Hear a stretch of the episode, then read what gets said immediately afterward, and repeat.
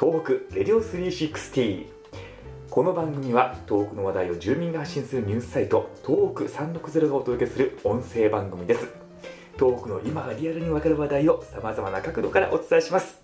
今回は東北スポーツナウ再びこの方の登場です。それでは改めまして自己紹介をお願いいたします。はい、えー、スタジアム DJ をやっております。私大阪智と申します。よろしくお願いします。はい大阪さんどうぞよろしくお願いします、この時間は現在大阪さん自身が何をされているのかという話とそうですね。まだスポーツの魅力はい。こちらに焦点を当てて伺いたいと思います、はい。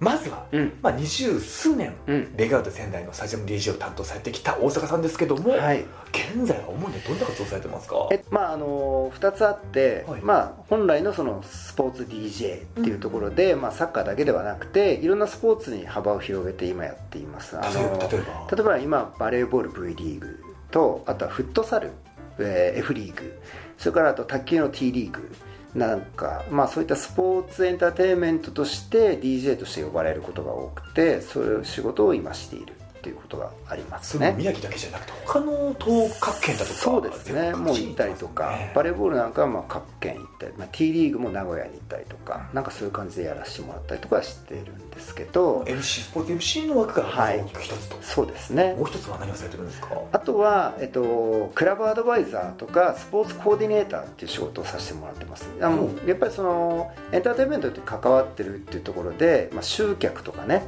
やっぱそのチームを盛り上げるためにはどうしたらいいかっていうこともよくアドバイスを受け、えーしてって言われるので、まあ、そこをじゃあまあまあ一つの、まあ、ビジネスとしてなんかお手伝いできないかなっていうことでまあそのなんだろうなそのその試合を盛り上げるための、えー企画とか演出とかそういうところも含めた、まあ、そのアドバイスをしたりとか。あとは集客のための方法論っていうところで、まあ、こうやったら集客できるんじゃないかとかどういったターゲット層に訴えればいいのかとかそのスポーツの特性に合わせた、まあ、集客って絶対あると思うのでだそういうところであのアドバイスしたり、まあ、コーディネーションしたりあとこういう人がいますよとかああいう人がいますよとかこの人を呼んできたらあのクラブにあのいい影響を与えますよとかなんかそういうところもお手伝いしたりとか。なんかまあ自分のあのスキルというか自分のコネクションとか、まあ、そういうのもまあ少なくともスポーツ、まあ、サッカー業界を含めて、まあ、30年ぐらいやってるので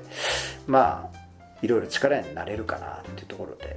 まあそういう仕事をさせてもらってるって感じですかね。今の話を伺っていたら、ええ。大阪さん自身がチームを作っちゃうんじゃないかなっていう勢いの 仕事量かなと思ったんですよ。えっと、チームを作るにはやっぱり資金力っていうのがあるんですよなるほど。僕にはそれがない、スタジアム DJ は？えー、儲からない。前回おっしゃってましたもんね。あの本当に名誉職だって言いましたけども、ええだやっぱそのスポーツビジネスにこれからね携わろうと思ってる人たくさんいると思うんですよ。僕も専門学校でそういう授業をやってるので、はい。まあ、そういうスポーツビジネス、まあ、スポーツ界で仕事したいとか職業にしたいと思ってる人いると思うんですけども、まあ、今始まったばっかりって言ったら語弊があるけれどもあのまだまだ成熟した、あの場所じゃないと思ってるんですよねスポーツビジネスは。大阪さんがベガード仙台でスタジアム DJ を始められたのが1998年とか9年、はい、はい。あの頃から20年以上経ちましたけども、はい。スポーツ界のあり方って全然変わった感じですか？まあだいぶ行きやすくはなりましたね。だからそれを職業にしてる人も増えましたし、ええ。やっぱりそういうことでなり合いでなんかキャリアを積んでる人あとはだいぶ外部からも認知されるようになってあのいろんなところがスポーツビジネスに参入してきたっていうのはあると思うんですよね。あの最近だと、まあ、アントラーズとか、うん。メルカリだったりとかあとは何でしょうね。まあサッカー界もどんどん変わってきてるっていうところもあるしだからそういう意味ではだいぶ他産業から他業界からあのスポーツ界に入ってきてるっていうのはすごく多いと思います。特に e スポーツが今すごい盛り上がっていてだかはい。らやっぱその e スポーツに参入したいと思ってる企業さんってすごく多いんですよね。どうやったらマネタイズできるのかっていうところも含めてなんかやっぱコーディネーションしていくっていうのはすごく今あの盛んに行われているところだと思います。これ大阪さんがベガート仙台のスタジオ DJ のデビュー戦。はい。電話で呼ばれたあの日。はい。まさか今こんな未来が待っているといやーそれはね本当そう思います。いうふうにも思ってなかったでしょうね、はい、なんかやっぱ適性あったんですね自分で。それまではどっちかというと音楽業界とか、はいはい。そういう放送業界とかそういうところでずっと仕事していくんだろうなと思ってたんですけど今むしろそっちの方があんまりやってなくてですね。かぶってしてる帽子の髪型見てると DJ 風のあーまあまあまあまあ。まあそうなんですけどまあたまにクラブで回したりするんですけどでもまあそういうのは本当遊びになってしまっていてあの音楽業界昔から付き合いのある人とかはなんかもういつ帰ってくんの？っていや呼ばれてるんですね、えーいつ帰ってくんの？っていうことは俺はもう出ていったと思われてんだな。いや出ていったつもりないよって言うんですけど。音楽界からスポーツ界へと、えーなんかもうずっとサッカーのことばっかやってんじゃんとか言われていやそんなことないよ。いやいつでも普通に音楽のラジオ番組もやるしなんかおあのライブも行ってるし、ラジオとかも出会えてますもんねね。はい、だからそういうのも含めてなんか別に卒業した覚えはないのに音楽業界の偉い人たちはもうみんな東京のね偉い人たちはなんかたまにライブで会ったりするわけですよ、はい。そしたらなんか「ああどうもく久しぶり。えいつ帰ってきたの?」いや帰ってきたじゃなくてっていう感じにはなってるんですけれどもだまさかこれだけスポーツに関わってスポーツをなりわいにして生きていくとは思わなかったなっていうのは正直あります。ね、はい。スタートはスタジアム DJ からっていうところから、うん。チームを支えるアドバイザーまでされてるっていうはい。大阪さんですけども、はい。そのスポーツの見え方見方っていうのは変化はありました？そうですね。やっぱりそのまさか仕事になるとは思わなかったっていうのはやっぱここ20年あのすごく思いましたしでさらにこれがうんと魅力のあるものだっていうことにやっぱすごく気づきましたね。最初は、うん。あのロッテオリオンズでしたっけ？はあの今楽天モバイルパーク宮い城。だいぶ古い話するね。当時のロッテがだいぶ古い話ですね反射されてた時はい。に大阪さんも見に行ってたりとか、もう僕はあの本当に球場と目の鼻のと鼻の目と鼻の先に住んでたのでよくあの学校終わってから もう当時宮城球場。ね、もうポットントイレの、まあ、臭い球場だったんですよ、70年以上前にできた球場ですもんえーね、そう。もう多分1970年ぐらいにできたんじゃないですか。だからそういう意味では1950年ですね。あ50年。最初の創立は50年そうなんですってあそのあたりだったらしいですよ。じゃあもう100年以上あ50年以上じゃん。あ70年以上あ70年以上経ってるわけですね。あそっか。今の柱とか残ってるみたいですけど。あどっか一応ね。俺宮城球場立ちションした覚えしかない 小学,、ね、時効ですね。小学生の時時効ですね。はい、時効ですよ。とかサッカー少年で中学時代はサッカーボールを追いかけていたというはい。プレイヤーのい。大阪さんでもその時とは違うスポーツの魅力っていうふうに今は感じてらっしゃる？まあだいぶあのフェアプレーになったじゃないですか いろんな意味で。何があったんですか？いろんな意味で、はあ。いやだって昔はだって最低に不服とか相手がこう削ってきたりしたらもうすぐ喧嘩だからね。時代感じますね。喧嘩でしょ？だってプロ野球っつったってこうねこう血気盛んなスポーツやってる人たち同士の戦いだからこうヤジは飛び交うわ。もう子供たちはもう石投げるわ。砂投げて喜ぶわそれにもう選手が追っかけてくるわみたいな。いやなんかもう動物園みたい。ないや今の楽天モバイルパーク宮城を見ていると信じられないような。選手も選手もみんなもうアスリートじゃんやっぱり、ええ。きちんとしてるじゃん食事管理とかさ、ええ。やっぱりそういうのもさなんか試合の前の日はお酒飲まないとかさ、はいなんかもうそんなんじゃないからね。試合の前の日だろうが何だろうがね関係ないからね。そういうの見てこられた。はい。大阪さんがまさかどっぷりとスポーツの世界に関わるとは。そうですね。だからそのインテグリティがすごく高まったっていうのが正直なところですかね。だからそのインテリジェンスがこう大きくなったというか。ここ10年20年まあ J リーグができて、プロ野球もどんどん変わってきて、ね。B リーグも V リーグもどんどん盛り上がってきて、はい、あとはやっぱそのあの世界ドーピング機構っていうのもやっぱ働いてきてオリンピックのねやっぱそういった不正っていうのももうそういうのを取り締まられるようにし厳守厳重に取り締まられるようになったしだそういうスポーツの持っている社会性スポーツの持っている、まあ、ルールを守るっていうのがスポーツの大前提なんでやっぱそのルールを守っていくっていうことのそのなんていうのかなそのクリーンな。クリーンそうクリーンなあの部分っていうかやっぱそういうのがやっぱ求められてるしそれがスポーツの良さなのでだからやっぱスポンサーとかもやっぱそういうところを見てスポーツにお金を提供するわけでしょ。だから例えばどんなんか一つの食品企業でもやっぱりそういう自分の食品が安全で安心なものですよっていうものを示すためにまずはスポーツのスポンサーになることですごく親和性があるじゃないですか,、だそういうところでやっぱスポーツはだいぶ信用されてきて、まあ、ここ20年アスリートっていう言葉もねやっぱり最近よく聞かれるけど昔はそうじゃなかったわけですよ。なかったわけですね。アスリートってやっぱり言葉はすごく響きいいし聞こえもいいからね。だからやっぱそういうところでやっぱスポーツ自体日本のスポーツ自体もどんどん変わってきてるっていう。いやもうなんか今のプロ選手みんな本当真面目ですよ本当真面目。前はどんなんだったのかなきちんとトレーニングして食事制限もちゃんとしてで怪我のリハビリとかもねきちんとしながらやっぱ試合コンディションを作っていく。でなんなら精神的なメンタルもやっぱり育てるっていう意味でそのメンタリストを雇ったりなんかそういうところでやっぱりこう節制しながらやっぱり自分の体を大事にやっぱりその競技へのパフォーマンスを高めるってところに全部こう言ってる人がやっぱほとんどなんで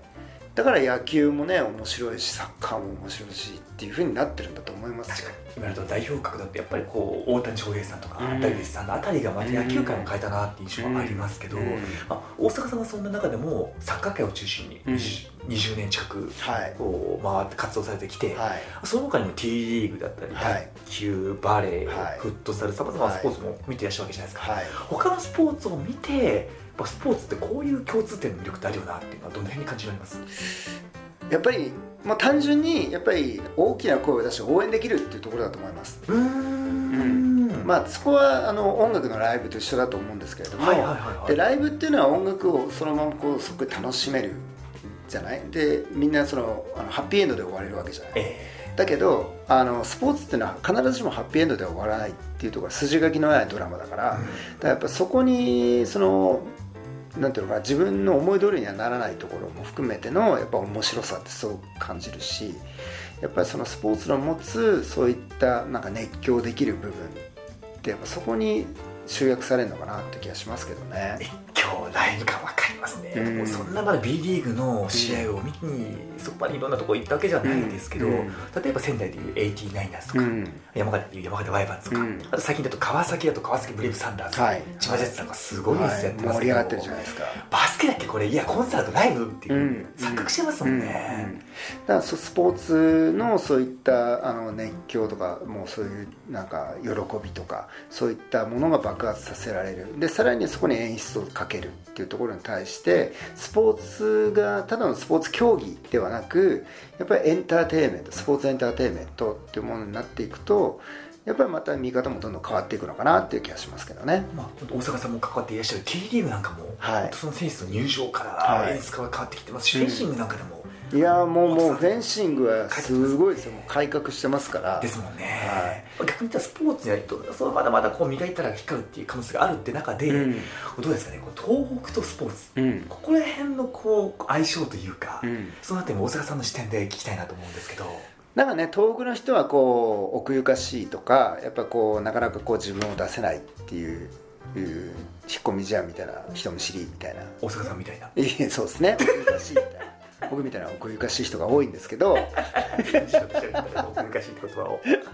お前が振ったんだろうな。ソーリーソす。お前って言っちゃったすいません。いやいや大丈夫。DJ, DJ だいやいやまあそういうのも含めて、はい。だから東北の人はやっぱりまだまだだと思いますよ。うーん。うん。これ可能性がまだまだあるってことですか？そうですね。だからその東北の人に合ったスポーツって絶対あると思うので、ん。だそういう見方も含めてね。だからそのやっぱ地域性とかやっぱりその国国民性っていうかまあなんていうかなその東北ならではのっていうところも含め東北の魅力ってやっぱり他にはない魅力があるわけじゃないですか。だからその魅力をとどういうふうにこう関係性をこううまくリンクしながらスポーツっていうものを盛り上げていけばいいのかなっていう。例えば秋田だったらやっぱバスケなんですよ。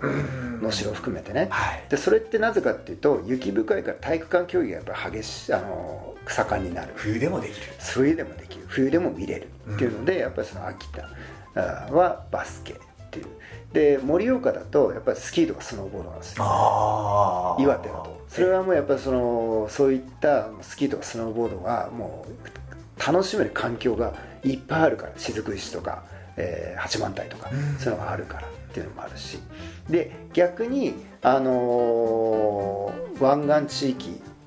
海の方だとやっぱサーフィンができたりとかね。なんかそういう地域性の特性っていうのはすごくあると思うんですよね。仙台はある程度都会だから,、だそういう意味です。東北の、まあ、集約された都市っていうところがあるんで、まあ、リトル東京みたいなところもあるけれどもでもそういったところもあって転勤族も多い、うん、そんな中でやっぱり野球とかサッカーとかやっぱそういったエンターテインメントとして、まあ、ビール飲みながら楽しめるスポーツっていうのがやっぱ盛んになっていく。それはやっぱ地域の特性によって地域の在り方によって街づくりともリンクしてかなっていう気がしてますけどね。まさに伺いたかったところなんですけども今クラブアドバイザーとして、はい、そのスポーツチーム自体のブランディングだけではなく、はい、街とスポーツを結びつけるっていう役割もおそらくされてるんじゃないかなと思うんですけど。うんまあそこまでやり始めるともう超面倒くさいんですけど。本音が出ましたね。だってそれだって1年2年でできる話じゃないからね、えー、やっぱ5年スパンでいろいろ考えていかなきゃいけないと思っていて。だからそのでも本当に街づくりっていうのをスポーツを中心に考えた街づくりをしているところが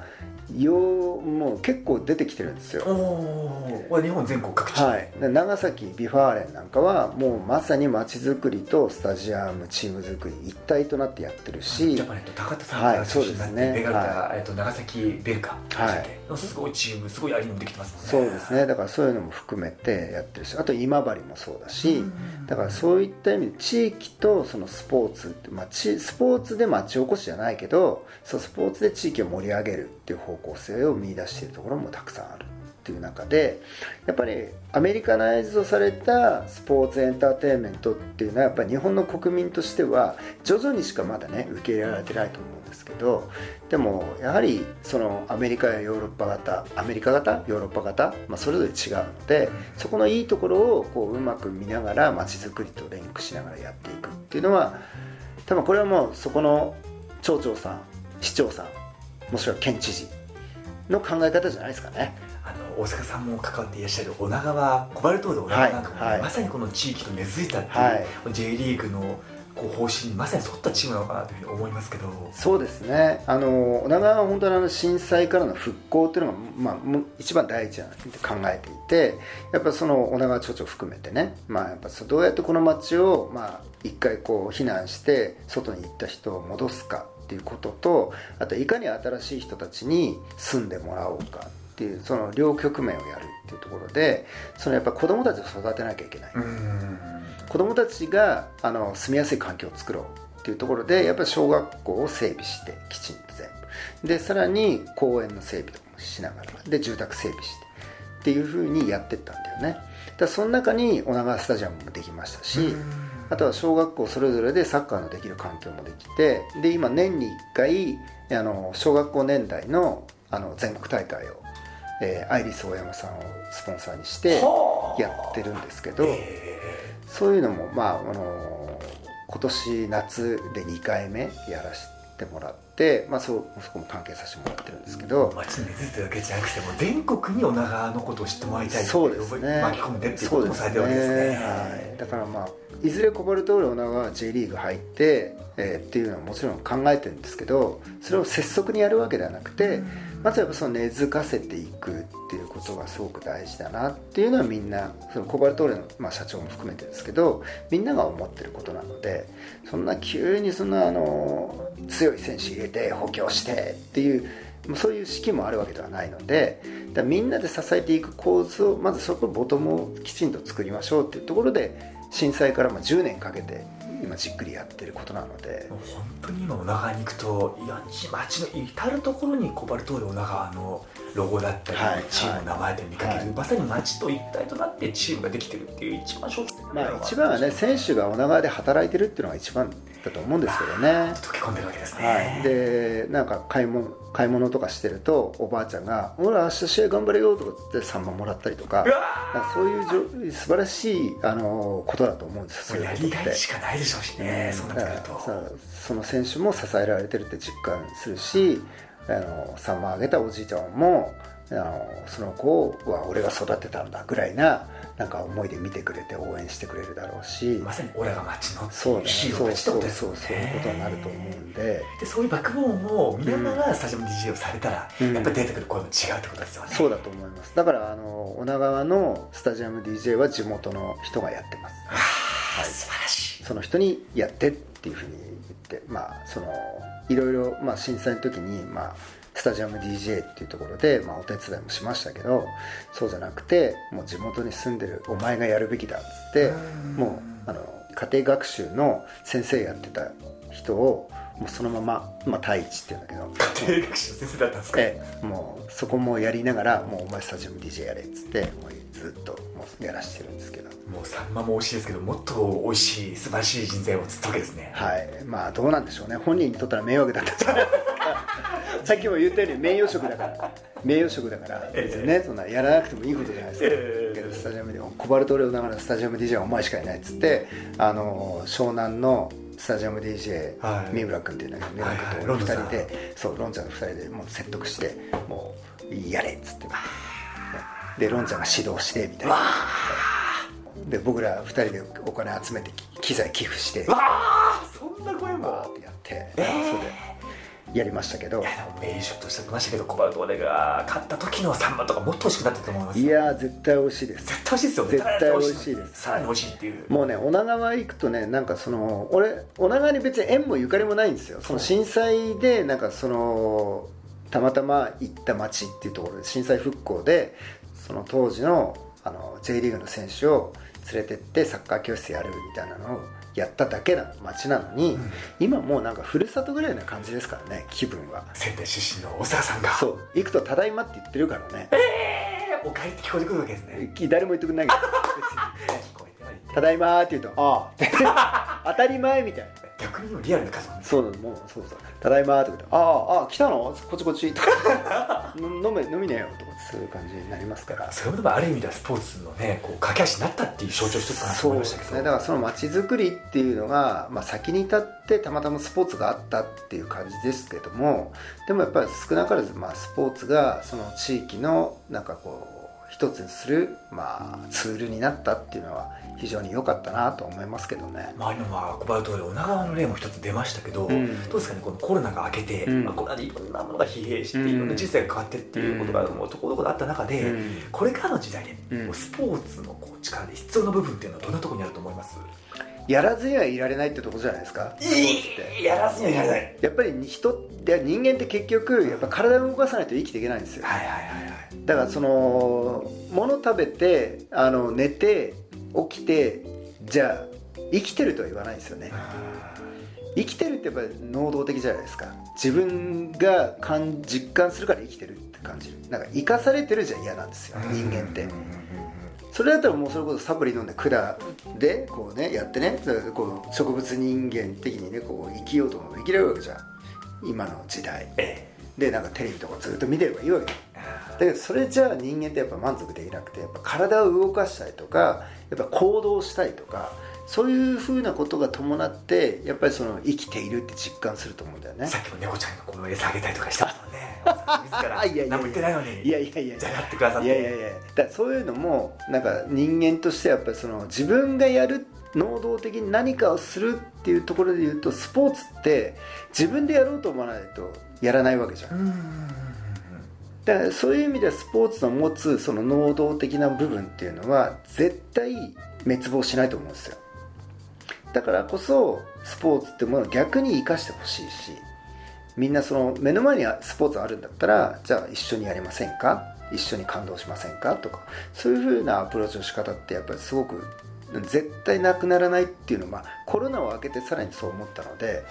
だってコロナ禍さみんな何見てました？テレビ。テレビ。 Netflix すごかったでしょ？はいドラマとかお家でこうね。ね。そのあと DAZN ですよやっぱり。スポーツチャンネルですよやっぱはいはいはいはいりでやっぱりそういう意味でスポーツっていうのは人には与えられ与えられたコンテンツとしてはもうなくならないと思うしもっと言うとスポーツって神に捧げる儀式だからね。わあその歴史を紐解くと。紐解くと。もうギリシャ神話からねあの数えるともともとは神様に捧げるためのものだったわけでだそういうことを考えて生きていくっていうこととスポーツっていうのは何一つ変わらないと思ってるのでそこにやっぱりその可能性とか未来っていうのはあるのかなって気がしますけどね。どんだけ機械が発達してどんだけ AI があの発達して職業がどんどんなくなってそれこそねスタジアム DJ っていう職業はなくなるかもしれないよ。だけどスポーツはなくならないと思うんだよ。みんなのもと、うん、プロの選手だけじゃなく、うん、皆さんに本来だったら落とし込んで、うん、みんなが楽しむものってことがスポーツっていう、うん、そりゃあいいですね。だからタッチをしてたところの大阪さんだったから言ったと思えないような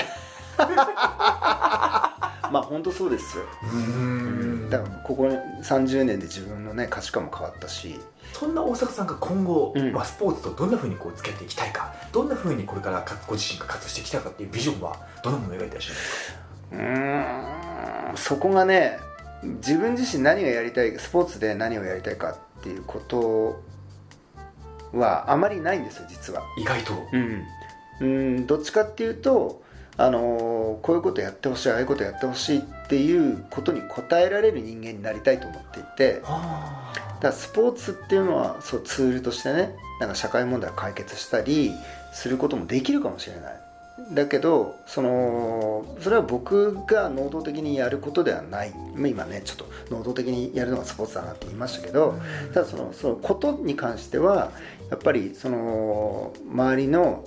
助けてほしいっていうものに対してどれだけ手を差し伸べていくことができるかってやっぱり自分のツールとして一番強みがあるのはスポーツだから,、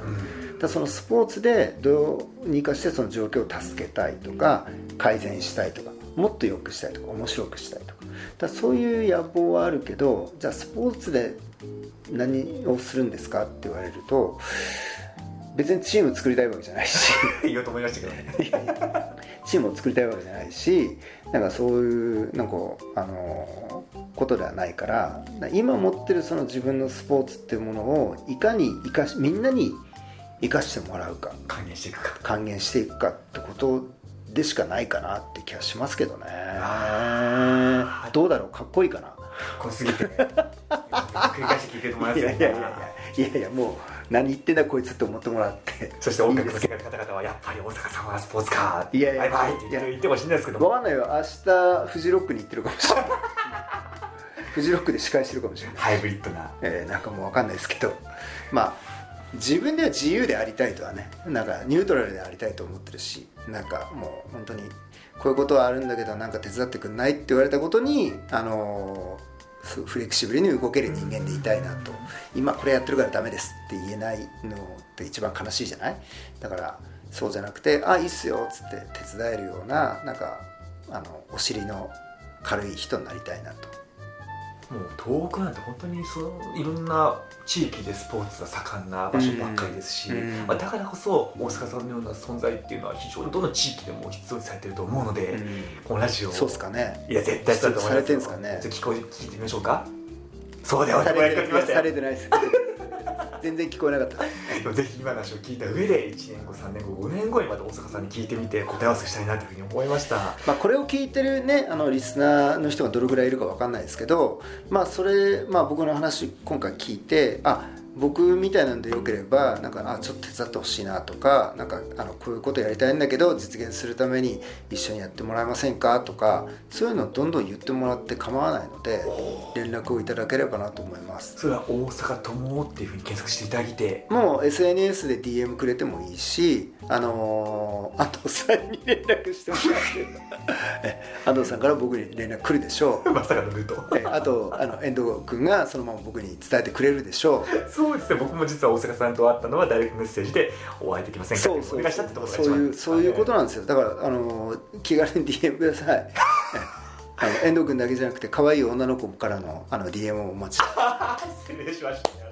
なかったんですけども。お待ちしておりますんで。奥様とこんな素敵な話を伺うことができました。本当にありがとうございました。長々とすいませんでした。じゃ最後はちょっとやっぱりこうマイクを離させていただきまして。また？欲しがりじゃんさすがにいやこれ点だよギャラ要求するよもうあそれ本当ですか。じゃあギャラじゃあ猫ちゃんって。あー抱っこ券とかでいいはいですか？じゃあいいです。はい。わかりました。じゃあ最後はじゃあ普通にしましょう。かね本当にいや本当に長時間ありがとうございました、はい、どうもありがとうございました。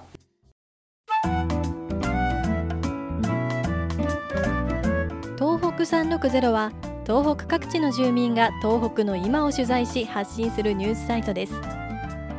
東北 360.com にアクセスすると東北各地のニュースがご覧いただけます。旧 Twitter の X、Instagram、Facebook のフォローもぜひよろしくお願いします。